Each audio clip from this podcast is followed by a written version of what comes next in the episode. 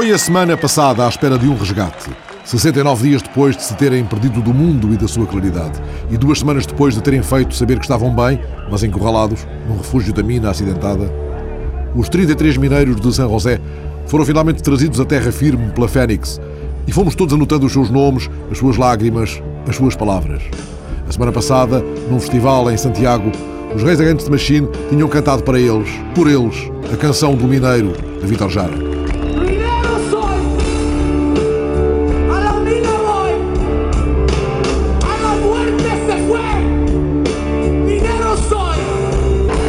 E finalmente, depois de os abraçar um a um, a Ávalos, Sepúlveda, Llanes, Araia, Orreda, Orelhana, Alfaro, Lobos, Urzua, o presidente Sebastião Pinheira não reprimiu um brado para a história. Viva Chile! Viva! Viva Chile, merda! Viva! Ficam para o ânimo da nação chilena frases certeiras de um presidente que não arredou pé do acampamento. Procurámo-los como aos nossos filhos. Dissemos que não nos íamos render e cumprimos. Mas Pinheira comprometeu-se a criar agora legislação que traga mais segurança aos trabalhadores chilenos e desafiou os seus compatriotas a que retirem destes dias um ensinamento. Que hoy día siento que Chile está preparado para grandes cosas. Estamos preparados para enfrentar los desafíos que el futuro nos va a traer. Y estoy seguro que interpreto a todos los chilenos y a todas las chilenas diciendo desde el fondo del alma, viva Chile, mierda. E Obama, que enviou para o Chile uma equipa da NASA, falou de momentos inspiradores. This rescue is a tribute not only to the determination of the rescue workers and the Chilean government, but also the unity and resolve of the Chilean people who have inspired the world. Foi isto na semana em que perdemos uma das vozes mais inspiradoras do século XX. Joan Sutherland, a grande soprano australiana, La Stupenda, como era chamada, morreu aos 83 anos. O musicólogo Rui Vieira Neri, que vibrou com a sua atuação no São Carlos, andava na rua em Lisboa uma revolução de cravos, evocou na rádio, à conversa com João Paulo Baltazar, a voz poderosa e única, sem mácula. Tinha uma voz enorme, uma voz de trombeta que enchia uma sala de ópera com uma facilidade muito grande.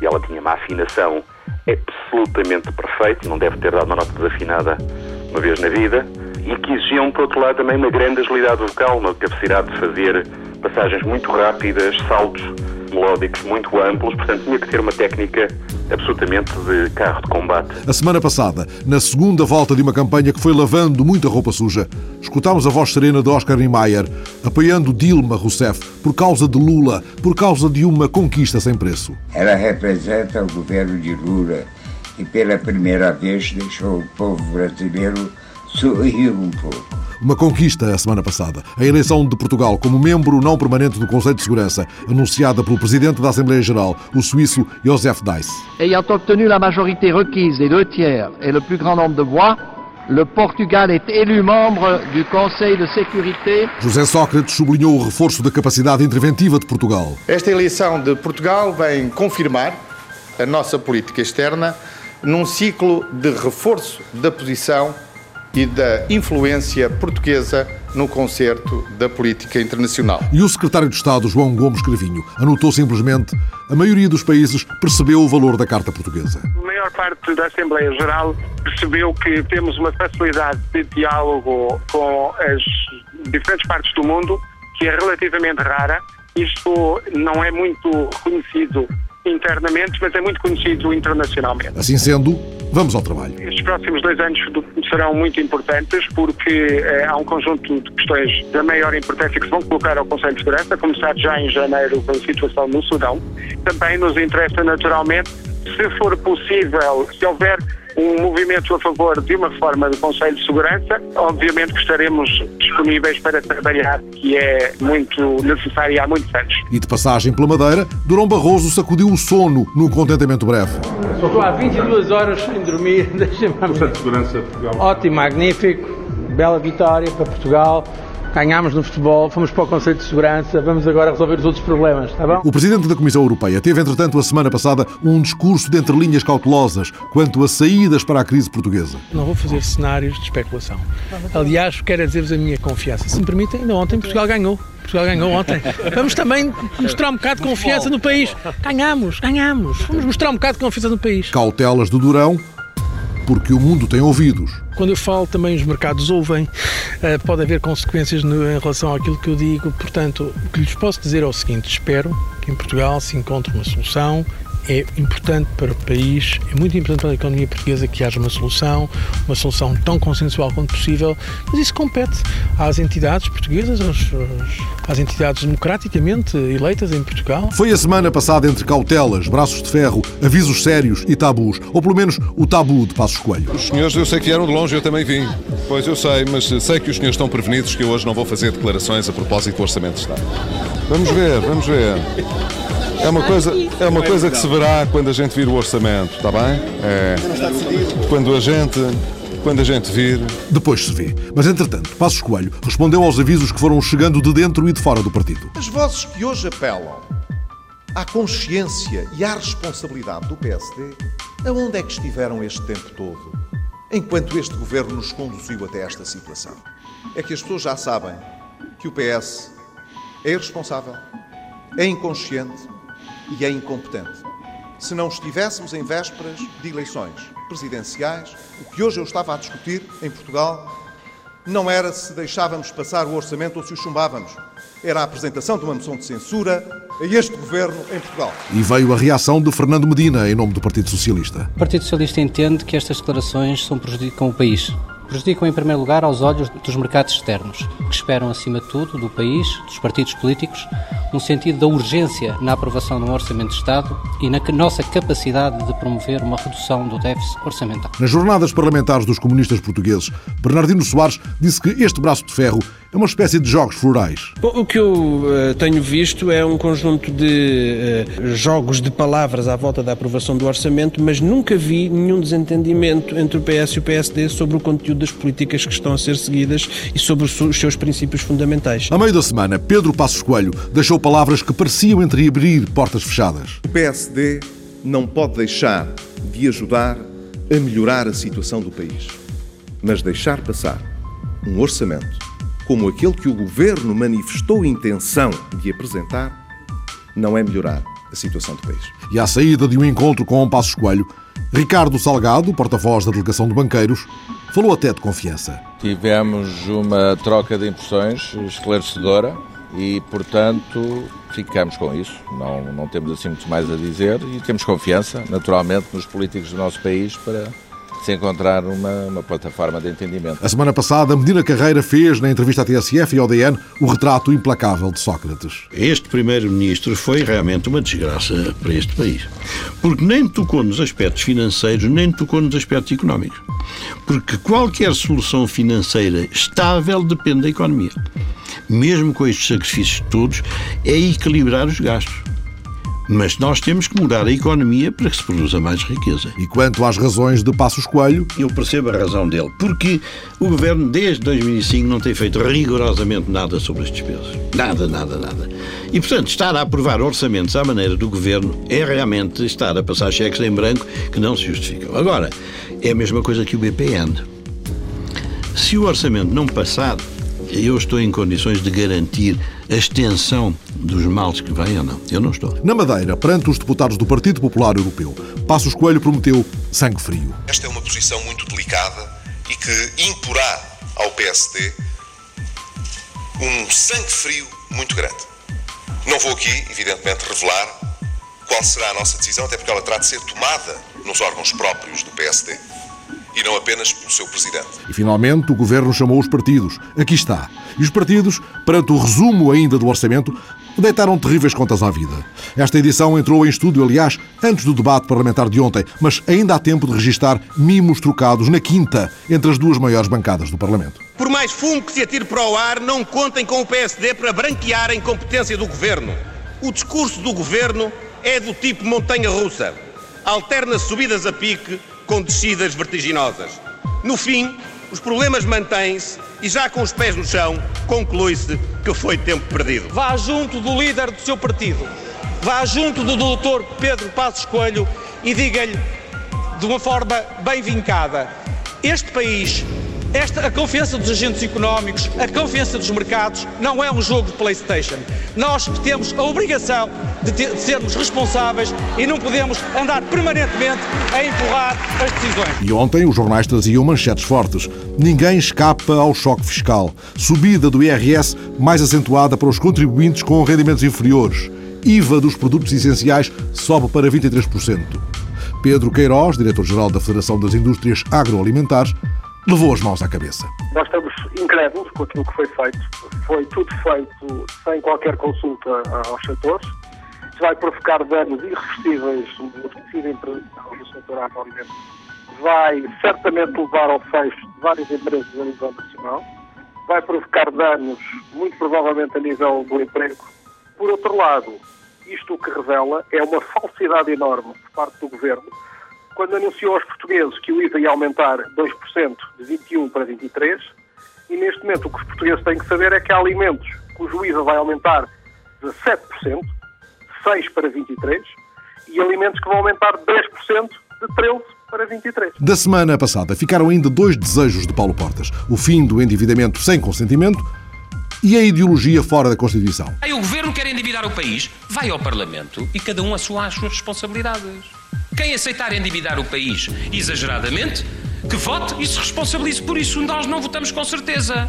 Cada um assume as suas responsabilidades. Agora, o que nós temos hoje é endividamento sem consentimento. Em nome do Bloco de Esquerda, Luís Fazenda pediu que não metam as mãos na caixa. Sabemos dos vários apetites ao longo dos anos para privatizações parciais ou até mais alargadas da Caixa Geral de Depósitos, entendemos que chegou à altura, dada a importância sistémica que tem a Caixa Geral de Depósitos no sistema financeiro português, de, eh, através da lei fundamental, delimitar que ela não pode ser objeto de qualquer política de privatização. A semana passada, o PCP lamentou em comunicado a atribuição do Nobel da Paz ao dissidente chinês Liu Xiaobo.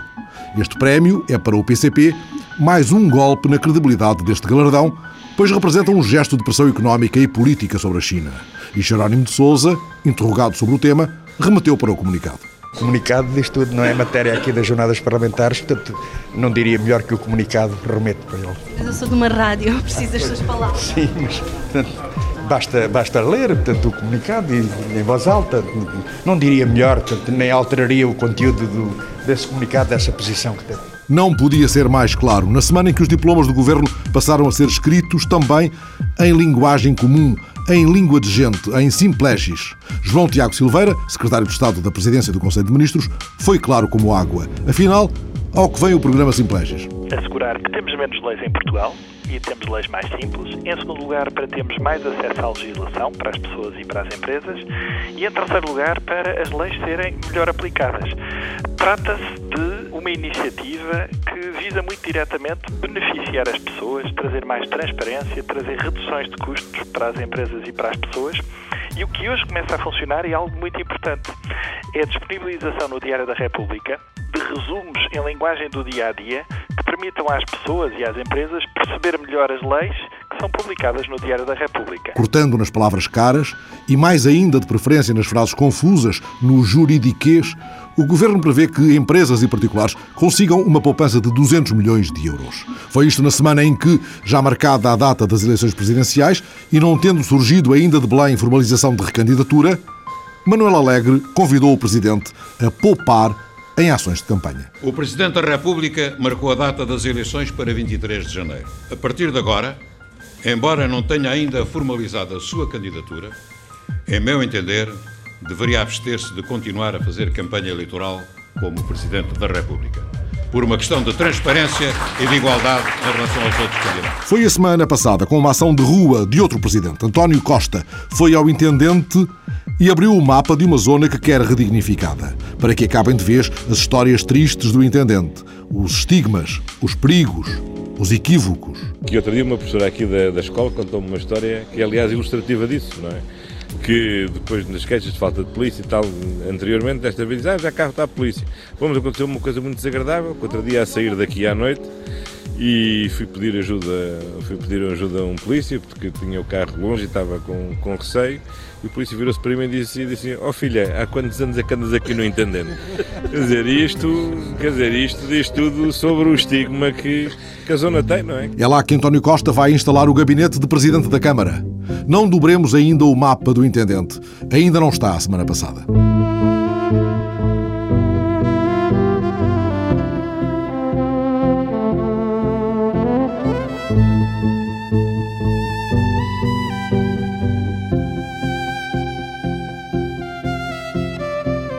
Até ao início do ano, António Costa vai mudar o gabinete da presidência da Câmara de Lisboa para a antiga fábrica da Viúva Lamego, no Intendente. Esta mudança representa mais do que um gesto simbólico. António Costa pretende chamar a atenção dos lisboetas para a urgência de requalificação de uma zona da cidade que esconde dos olhares mais apressados uma grande riqueza patrimonial. Vamos agora com eles, a repórter Ana Catarina Santos e o presidente da Câmara de Lisboa, pelo mapa ainda aberto.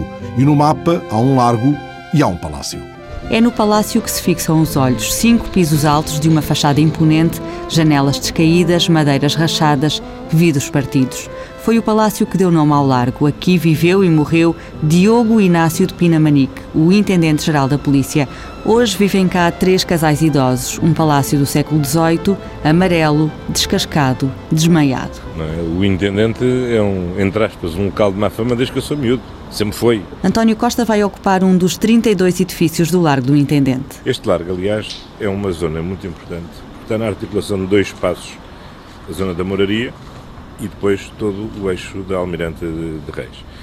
Nós temos aqui ao longo desta avenida peças de arquiteturas eh, excepcionais.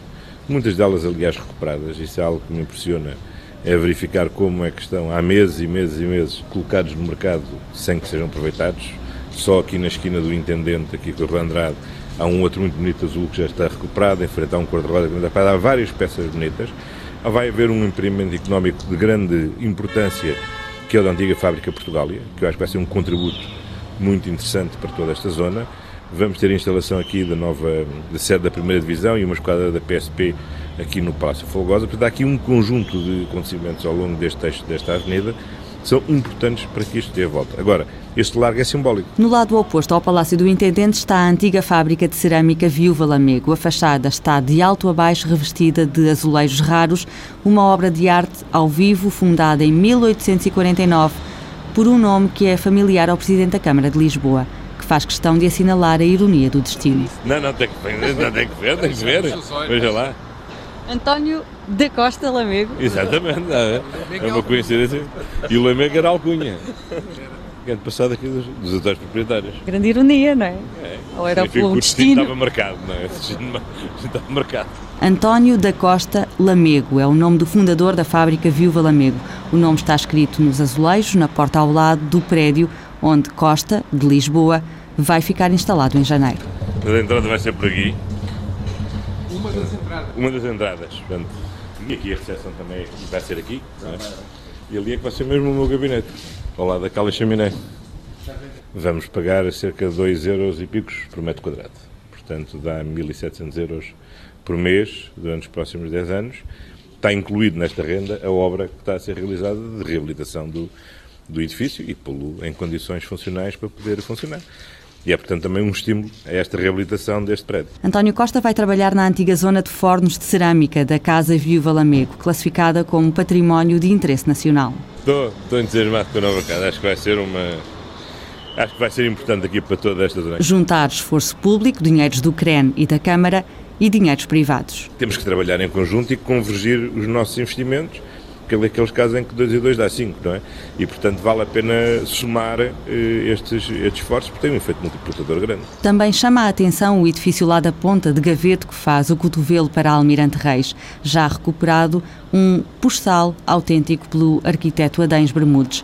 Uma fachada de arte nova, animação decorativa, animais, flores, com tons rosa, champanhe, dourados, um edifício que recebeu o Prémio Valmor em 1908.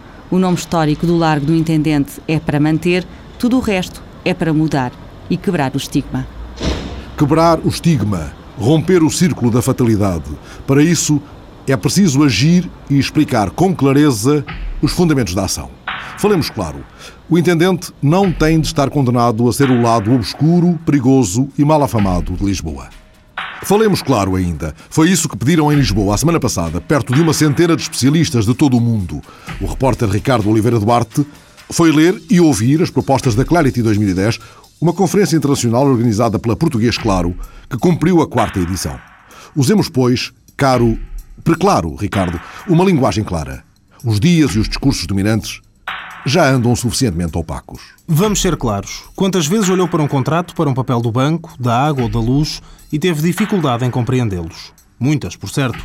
São os termos técnicos que abundam, as frases que são demasiado longas e complexas, a estrutura que não é correta. Os pecados são muitos e ajudam a formar uma ideia cinzenta da forma como empresas e Estado comunicam com as pessoas. Mas entre eles, entre esses pecados, Cristina Fischer Martins elege um como sendo o mais grave e, no fundo, a gênese do problema. Quem escreve raramente pensa no leitor. Há uma falta de capacidade de se colocar no lugar de quem lê. Ou seja, quem escreve, escreve como sempre escreveu, como se escreve naquela organização, usa as minutas que já estão feitas e os modelos que já existem e esquece de pensar será que a Dona Maria vai conseguir perceber ou será que o Senhor Figueiredo vai conseguir perceber? Nós temos que pensar que 80% dos portugueses não. Assim como está, não vão conseguir perceber. Cristina Fischer Martins fala com a propriedade de quem tem por objetivo ajudar a tornar o português mais claro. Quando há alguns anos vivia em Inglaterra, onde era arquiteta, interessou-se por uma campanha promovida pelo Estado que visava a simplificação da comunicação escrita. Procurou informar-se e conheceu Martin Cutts, o responsável pela Plain Language Commission, o que pode ser traduzido por a Comissão para o Inglês Médio. Quando regressou a Portugal e percebendo o cinzentismo da linguagem usada por cá, Cristina decidiu pedir ajuda a Martin para importar a ideia britânica e juntos criaram a Português Claro, uma empresa que faz consultoria e dá formação na área da simplificação da comunicação escrita. Em três anos de vida, a Português Claro fez caminho e agora, em vez de ter de procurar as empresas ou o Estado, é procurada. Há três anos atrás eu marcava reuniões para explicar o que era a linguagem clara e o que é que podia fazer pelas organizações, sobretudo no Estado, e agora nós recebemos telefonemas a dizer temos aqui um projeto e precisamos da vossa ajuda. É completamente diferente. Tanto que, por exemplo, este ano o Simplex já inclui uma medida que se chama Simples em Português, que foi desenvolvida pela Português Claro e pelo Instituto Nacional de Administração, em parceria e depois oferecida ao Simplex, e é uma medida que tem como objetivo pôr a administração pública a comunicar em linguagem clara. Eu sei que é um objetivo grandioso, mas é o que se pretende fazer nos próximos anos, através de formação e outras ferramentas de apoio. Um exemplo concreto que já deixou o papel e está no terreno. A Português Claro fez os guiões do Contact Center da Segurança Social e esses guiões passaram a ser utilizados também no atendimento presencial. Se você for à Segurança Social e quiser saber do subsídio de parentalidade, que é o novo subsídio, a pessoa que está ao balcão recorre a um guião em linguagem simples onde tem lá a informação toda. Quem tem direito, a partir de quando é que tem direito, quanto é que vai receber, mas tudo isto escrito numa linguagem que não tem termos técnicos, não tem palavras complexas que o ouvinte possa não compreender, percebe? E está, a informação está estruturada da forma a ser o mais clara e acessível possível. A linguagem hermética que percorre o Estado e as leis não é uma característica exclusiva de Portugal e, tal como cá, ainda que antes, são e foram dados passos para combater a complexidade, a pouca clareza das mensagens em muitos países. Na reitoria da Universidade Nova, durante a Clarity 2010, a quarta Conferência Internacional da Associação de Advogados, Juízes e Leigos que investiga e promove uma linguagem jurídica mais clara e acessível, a norte-americana Aneta Chick falou da experiência do outro lado do Atlântico. A antropóloga foi convidada pelo vice-presidente dos Estados Unidos, Al Gore, que esteve no cargo entre 1993 e 2001, para ajudar a administração de Bill Clinton a fazer-se entender melhor. He was the first one who said that plain language is a civil right. Ele foi o primeiro que disse que a linguagem clara é um direito civil. Acreditava que as pessoas tinham o direito de perceber o governo. Perceber o que diz quem toma as decisões iria acabar, acreditava Al Gore, por fortalecer os laços de confiança entre cidadãos e governantes. Ele sentia que se os cidadãos compreendessem o governo melhor, isso aumentaria a confiança no Estado e melhoraria a relação entre os cidadãos e o governo. O governo, mas não só. Al Gore também entendia que as empresas deviam partilhar o princípio da clareza na comunicação. E a neta Chic não podia concordar mais. Cidadãos esclarecidos tomam melhores decisões e assim algo como a crise do subprime poderia ter tido um impacto muito mais reduzido do que aquele que se veio a verificar. Difficult documents were one reason in the US for the housing os documentos difíceis foram uma das razões nos Estados Unidos para a crise da habitação. Se as pessoas tivessem percebido o que os documentos diziam, em alguns casos, mesmo assim, teriam aceito o risco, mas outros teriam sido suficientemente inteligentes para saberem que esse talvez fosse um mau negócio não teriam assumido as hipotecas, que depois vieram a perceber que não poderiam pagar. Naturalmente que as instituições financeiras consideraram que foi uma ótima ideia, mas para os cidadãos não foi assim tão bom. Nem para a economia dos Estados Unidos, e não só, uma vez que a crise depois alastrou outros países. A Neta Chic reforça a convicção de que esse descalabro do sistema financeiro podia ter sido muito atenuado com o que acontece com outro produto financeiro sobre o qual as pessoas são mais esclarecidas ou melhor informadas. Nos Estados Unidos temos aquilo que é chamado de empréstimos no dia do pagamento, que basicamente são créditos para pessoas que não têm muito dinheiro e que pedem um empréstimo que pagarão no dia em que receberem o salário do mês seguinte. As taxas de juros são muito, muito altas. Algumas pesquisas, que estão ainda a decorrer, mostram que se quem empresta desse uma explicação clara sobre quão alta é a taxa de juro quando comparada com o cartão de crédito, as pessoas recorreriam menos a esses empréstimos. Isso comprova que afeta o comportamento. Outro exemplo, ainda nos Estados Unidos, mas que passou por um dos painéis da Clarity, em Lisboa, e que reflete bem a diferença entre comunicar numa linguagem que as pessoas percebem ou não, é o da lei dos vendedores ambulantes em Nova York. Voltamos à conversa com Cristina Fischer Martins. É ela que nos explica como o recurso a desenhos, figuras, resolveu um problema que se afigurou complexo durante vários anos. A cidade tinha um regulamento para os vendedores ambulantes, daqueles intragáveis, ninguém percebia, as pessoas eram multadas, não percebiam como, eh, não sabiam como se defender. Eh, portanto, o que aconteceu foi uma, uma, uma associação não governamental contratou uma designer eh, e um advogado para trabalharem em conjunto e para fazerem, em vez de um regulamento, não sei quantas páginas, um póster com as principais limitações, as penalizações e também os direitos dos vendedores, mas tudo feito graficamente quase como se fosse uma banda desenhada.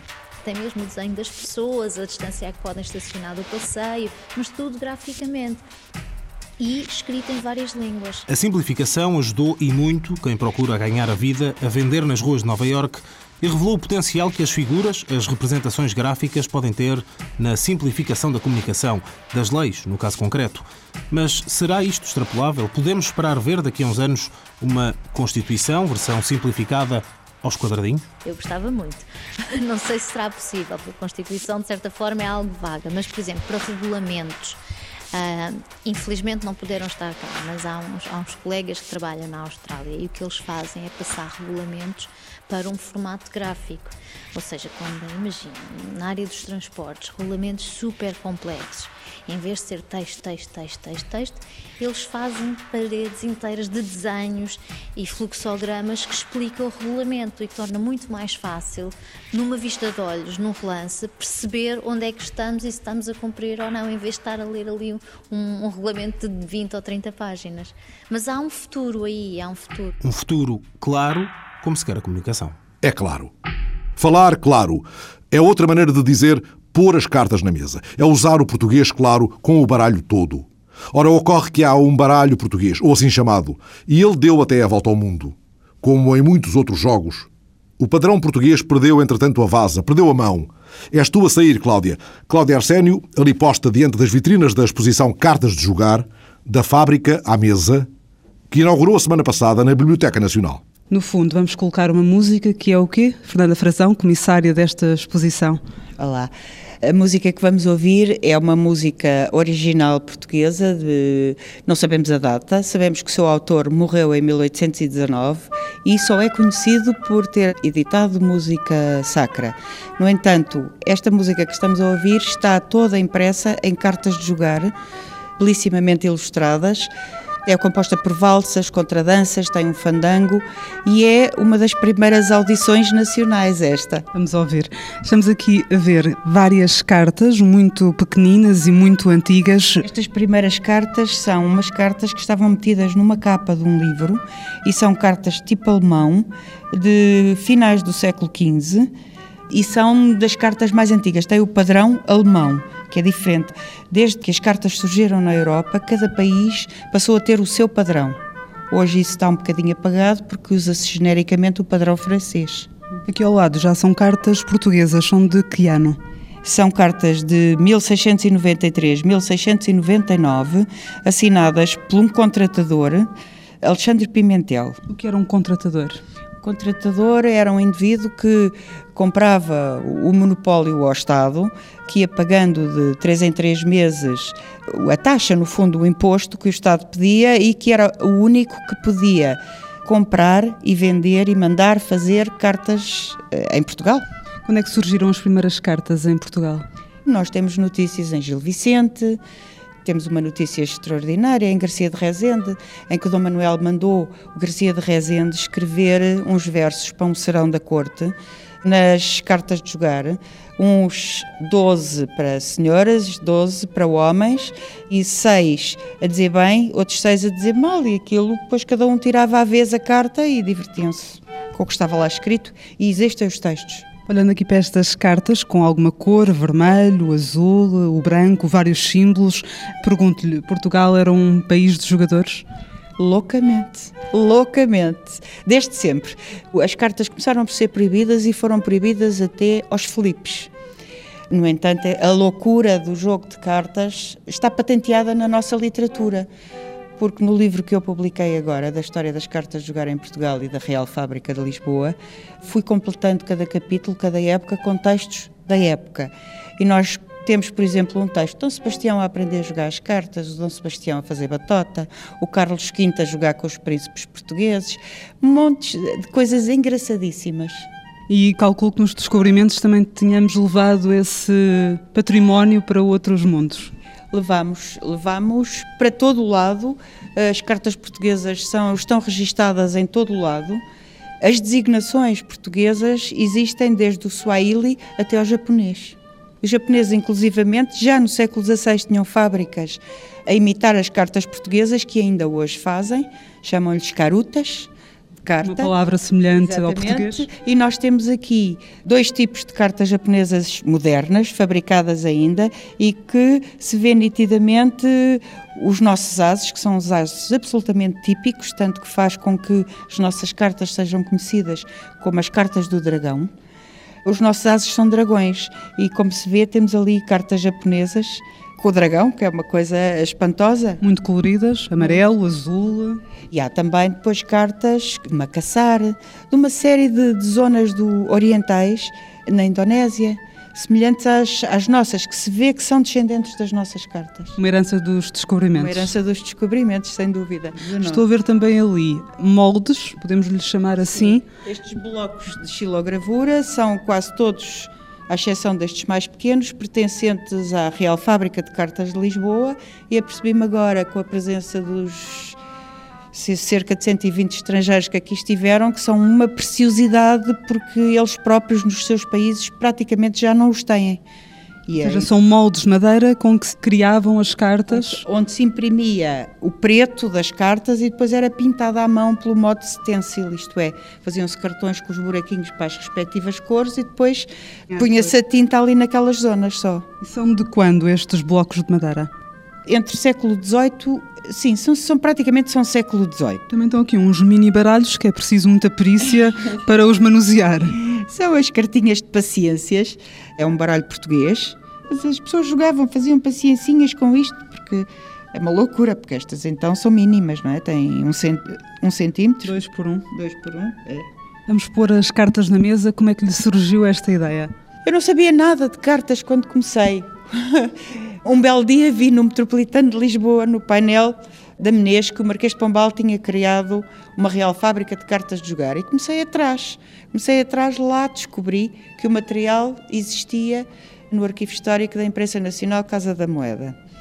E tive três anos a fazer o levantamento do material existente. Apesar de muita coisa se ter perdido, graças a Deus, muita coisa ainda existe. E mais, percebi agora, nesta exposição, e com as pessoas que vieram cá, que temos um património que muitos deles já não têm nos seus países, mesmo tendo fábricas. E porquê é que Portugal não usa este trunfo? Portugal não usa este trunfo como não usa muitos outros trunfos. Olha, eu, eu, gostava que, a partir desta exposição, as pessoas dessem um pouco mais de valor. O meu interesse ao fazer isto era tentar, por exemplo, estudantes da universidade se virassem mais para o estudo destes materiais, porque isto é um material histórico como outro qualquer. E importante, apesar de aparentemente não ser, mas estas pequenas coisas do cotidiano são talvez os pormenores culturais que mais se inscrevem nas mentes do outro. Quem é sair? É sempre o que pergunta. Alexandrina Guerreiro, Ana Catarina Santos, Cláudia Arsénio, Ricardo Oliveira Duarte, Fernando Alves. Está a semana passada. Minero soy, a la mina voy, a la muerte